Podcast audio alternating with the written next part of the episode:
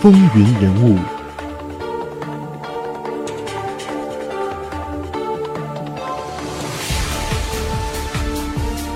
欢迎回到《风云人物》。关于第三十任美国总统克里芝呢，有一些译文趣事，还有一些他的名言。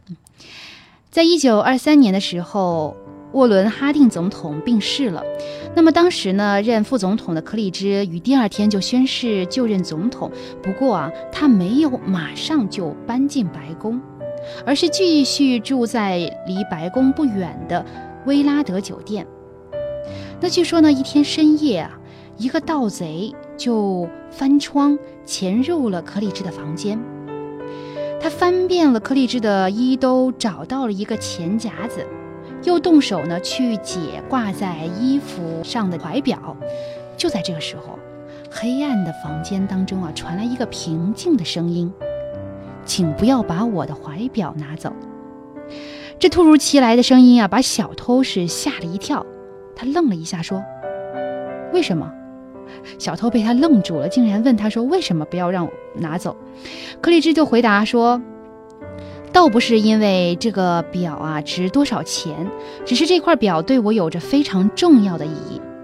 你把表拿到窗前，看看后盖上刻的是什么字。”那个小偷果真就走到窗前，借着窗外的亮光仔细看去。他的这个表的后盖上啊，是刻着这样一行字：“送给参议院院长卡尔文·柯立芝先生，落款是麻州高级法院。”小偷就愕然了，惊愕住。他说：“你真的是柯立芝总统？”柯立芝非常平静地说：“是的，我就是柯立芝。”所以我请求你不要拿走我所钟爱的怀表。他停了停之后呢，又问道：“说，孩子，你为什么要干这样的事呢？”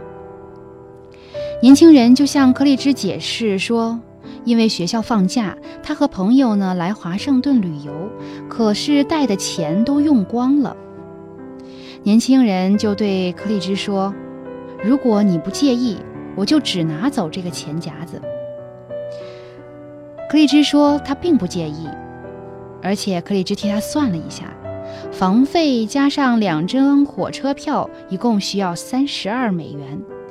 克利芝就对年轻人说：“我想这三十二美元可以算是借给你的，以后如果你方便的话，可以还给我。”年轻人就愉快地答应了。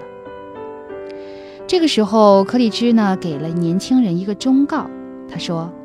孩子，我知道你是好人，可是你今天的举动非常糟糕，以后一定要记住你是谁。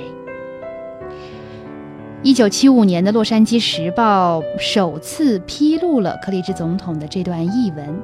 有趣的是，根据克利芝总统日记的记载，那位年轻人后来真的给他寄去了三十二美元。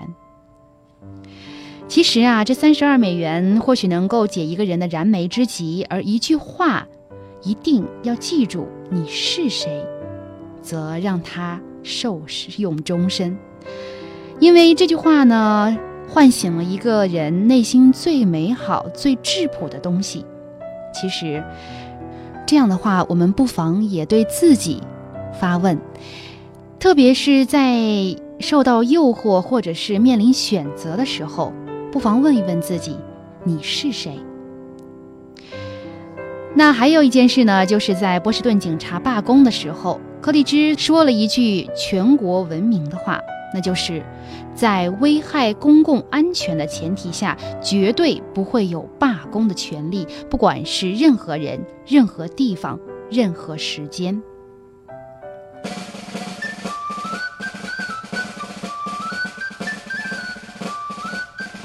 那关于柯立芝总统啊，还有一些比较有趣的事情，比如说，有人就称他为“严肃的驴”，因为柯立芝啊，他是以少言寡语而出名的，常常被人们称作是“沉默的卡尔”。曾经啊，甚至有人说说这个柯立芝啊，看上去是像从盐水里捞出来的。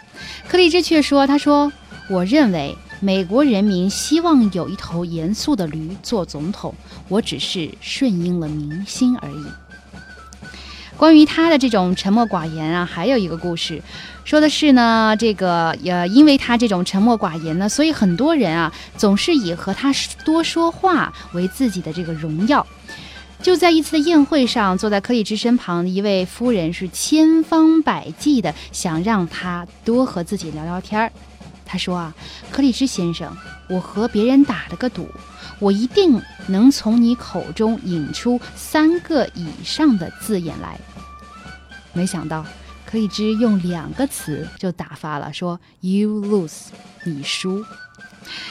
另外一次呢，一位社交界的名媛啊，那么和总统是挨肩而坐，他当时啊是滔滔不绝的高谈阔论，但是啊，总统就是一言不发，所以呢，他只得对总统说啊，他说：“总统先生，您太沉默寡言了，今天我一定得设法让您多说几句话，起码得超过两个字。”克里兹总统咕咕囔囔的说了两个字：“徒劳。”还有一个关于柯立芝的故事呢，说的是有一天啊，柯立芝呢正在办公室里埋头办公，忽然啊，一位非常崇拜他的这个夫人呢是闯了进来。他说自己前一天对这个柯立芝的这个演讲是表示呃祝贺，那么那天啊是这个大厅里面人山人海，说自己根本没办法找到一个座位，一直站着听完了柯立芝的全部演讲。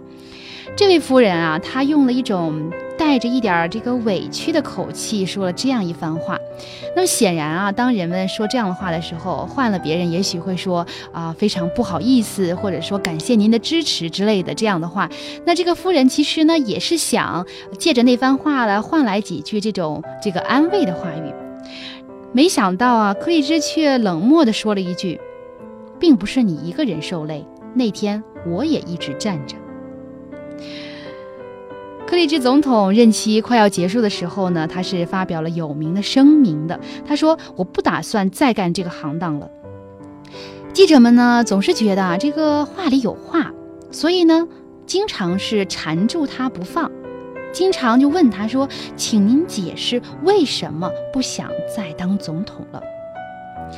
实在被逼问的没有办法了，克利芝呢就把一位记者拉到一边，对他说：“他说你不知道。”因为啊，这个总统没有提升的机会。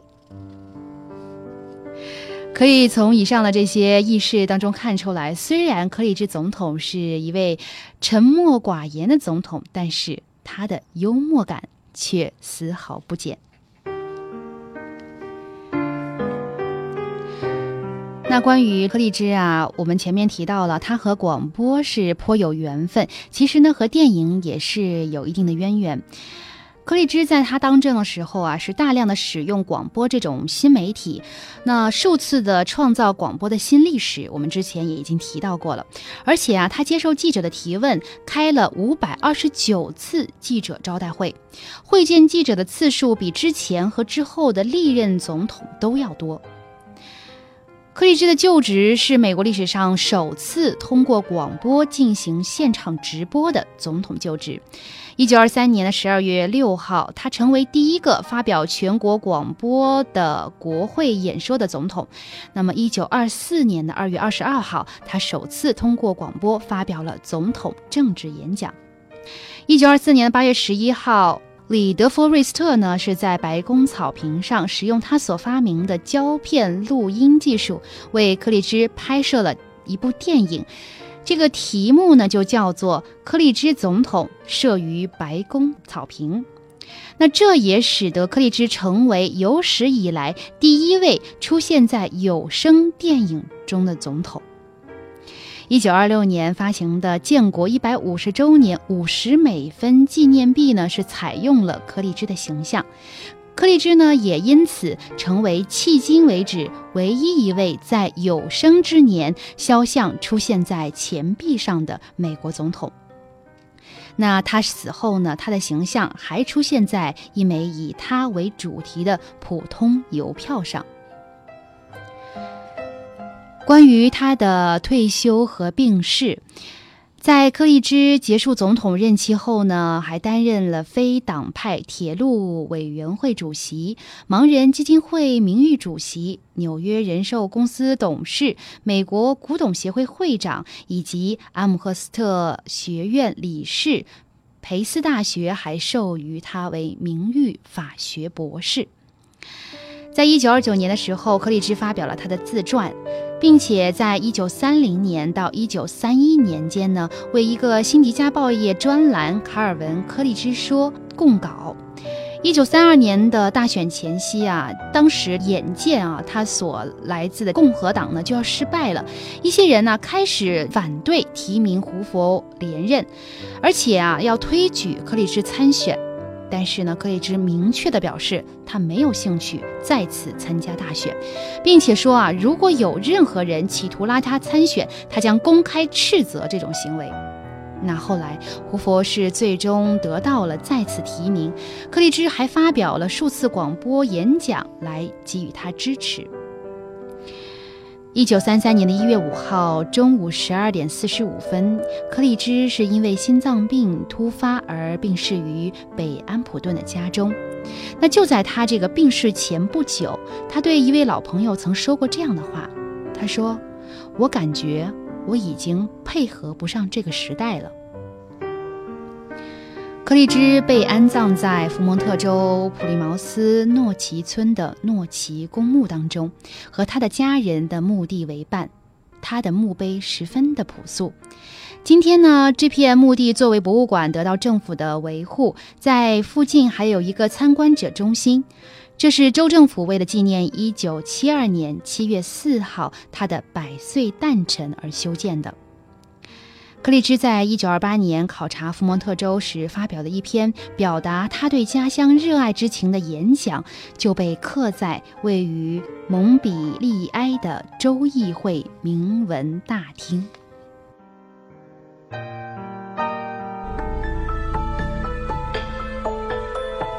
风云人物。精彩，稍后继续。